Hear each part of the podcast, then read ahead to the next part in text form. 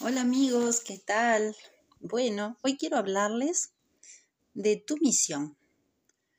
Una nueva reflexión que nos lleva a darnos cuenta qué estamos haciendo en cada paso de nuestra vida, en este momento, en este lugar. ¿Cuál es tu cometido en esta vida? ¿Cuál fue tu encargo cuando encarnaste justamente en esta época y en el lugar donde sea que estés? Está asociado a muchas preguntas. ¿Cuál es tu misión? ¿Quién eres? ¿Por qué estás aquí? O mejor dicho, ¿para qué estás aquí? Y yo agrego, ¿dónde está la vocación? ¿Qué hacemos con nuestro talento? ¿Cómo lo relacionamos? Generalmente es en la adolescencia, cuando se es muy joven, cuando empezamos a prepararnos para elegir y vivir el juego de las consecuencias en los años siguientes. Es tomar decisiones y el libre albedrío. Así que nos lleva a conocer nuestras fortalezas y debilidades. Es fundamental para posicionarnos en el camino de cumplir con nuestra misión y qué complicado que es cuando somos tan jovencitos y muchas veces eh, alguien toma el diario y dice, estudia esto porque este es tu futuro. Hace esto porque es lo que te va a dar para vivir, para comer, para pagar las cuentas. Ufa, qué difícil. Y entonces volvemos al sujeto de todo esto. ¿Cuál es nuestra misión? ¿Y para qué estamos acá? Cuando estamos en total desencuentro, generalmente caemos y estamos inmersos en una crisis, y esto lo llamaría una crisis existencial, y muchas veces relacionado con esas combinaciones mentales que influyen por estas creencias que nos son impuestas, que nos dirigen en lo adecuado a realizar, y en realidad debemos integrar las otras partes de nuestro ser. Realmente, ¿qué queremos? ¿Y cómo hacemos para tomar estas decisiones? Y aquí va a tomar eh, sentido y encuentro con nuestros sentidos. Reconocernos, trabajar en nuestro autoconocimiento y ayudar en esa toma de decisiones desde otro lugar. Ese es el momento que es cuando empiezas a decidir ser tú mismo y muchas veces sucede que personas que han dedicado mucho tiempo a hacer algo un día dicen, no, esto no era lo que yo quería y dejan una carrera muchas veces antes de lograr concluirla, porque ahí es cuando logran pararse sobre sus propios pies y darse cuenta que realmente la cosa iba por otro lado. Entonces, con tus fortalezas y virtudes, si sos honesto y trabajas tus debilidades y defectos, ahí es cuando puedes tomar decisiones. Así uno puede hacer su mejor versión dejando una huella única. Aunque haya muchas personas que hagan lo mismo, seguramente cada ser humano vino a hacer algo muy diferente que es cuando va colocando su impronta, su sellito único. Y ahí es donde está esa misión. Es el valor que tú le das a lo que estés haciendo, tu aporte, y haces la diferencia con muchísimo gusto. Eh, hay un, un escritor ruso, León Tolstoy, que él creía en la libertad individual. Y me encanta un párrafo que leí de él que dice, todos quieren cambiar el mundo, pero nadie piensa en cambiarse a sí mismo.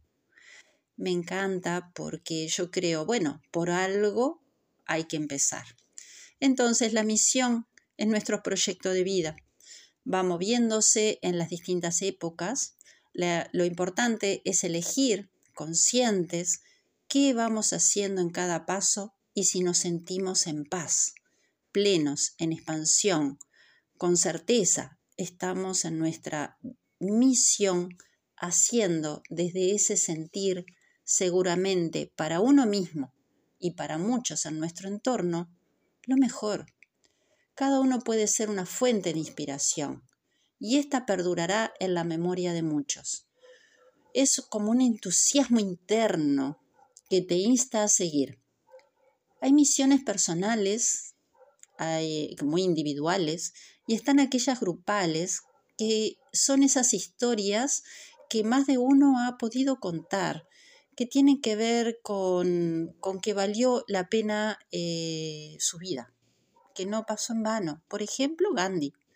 Él movilizó masas con el fin de alcanzar una justicia social.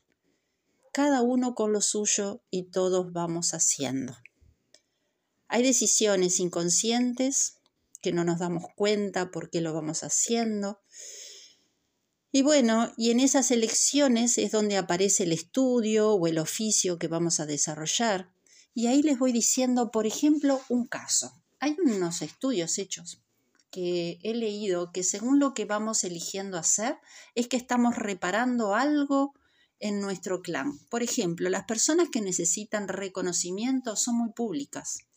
Son, por ejemplo, los políticos, los senadores, los líderes sindicales, delegados. Ellos necesitan reconocimiento.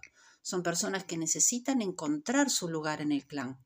Después, por ejemplo, están los que necesitan que el clan se comunique, porque no han logrado hablarse como, como se necesita. Entonces ahí están los comunicadores, los periodistas, locutores, diseñadores gráficos, telefonistas, traductores e intérpretes.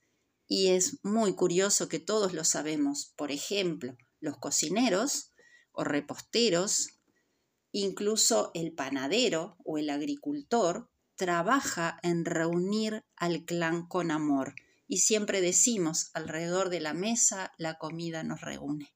Así que bueno, es para seguir investigando en los oficios que les podría hablar de muchos, pero bueno, esto queda para un próximo audio. Les deseo la mejor semana por delante. Un abrazo gigante para todos. Besos. Hola amigos, ¿qué tal? Bueno, hoy quiero hablarles de tu misión. Una nueva reflexión que nos lleva a darnos cuenta qué estamos haciendo en cada paso de nuestra vida, en este momento, en este lugar ¿Cuál es tu cometido en esta vida? ¿Cuál fue tu encargo cuando encarnaste justamente en esta época y en el lugar donde sea que estés? Está asociado a muchas preguntas. ¿Cuál es tu misión? ¿Quién eres? ¿Por qué estás aquí? O mejor dicho, ¿para qué estás aquí?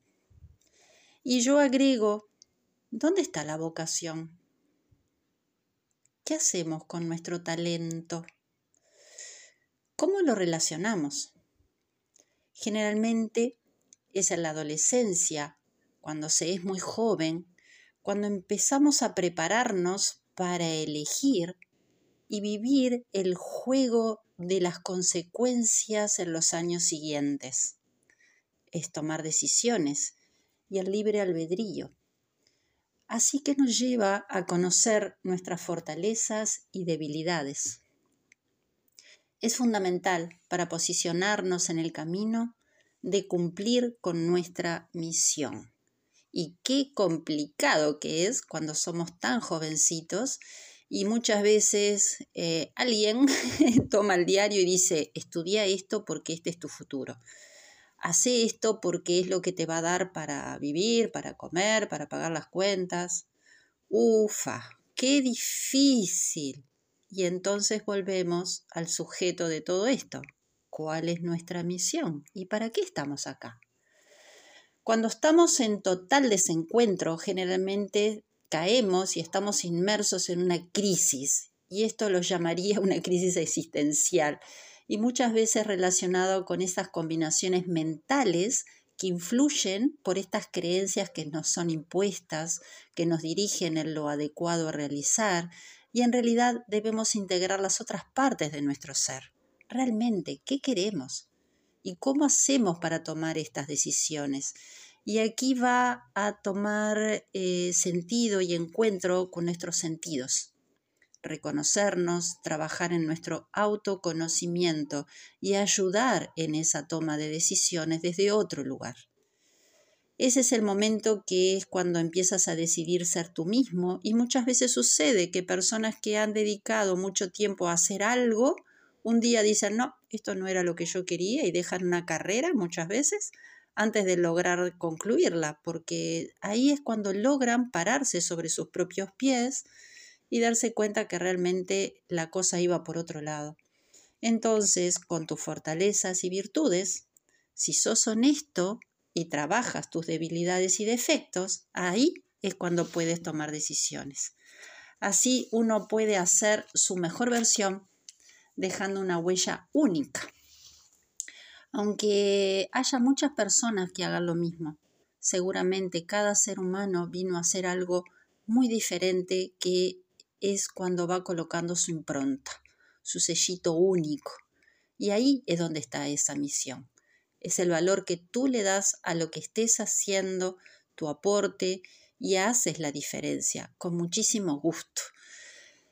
Eh, hay un, un escritor ruso, León Tolstoy, que él creía en la libertad individual. Y me encanta un párrafo que leí de él que dice, todos quieren cambiar el mundo, pero nadie piensa en cambiarse a sí mismo. Me encanta porque yo creo, bueno, por algo hay que empezar. Entonces la misión es nuestro proyecto de vida. Va moviéndose en las distintas épocas. lo importante es elegir conscientes qué vamos haciendo en cada paso y si nos sentimos en paz, plenos, en expansión, con certeza estamos en nuestra misión haciendo desde ese sentir seguramente para uno mismo y para muchos en nuestro entorno lo mejor. Cada uno puede ser una fuente de inspiración y esta perdurará en la memoria de muchos. Es como un entusiasmo interno que te insta a seguir.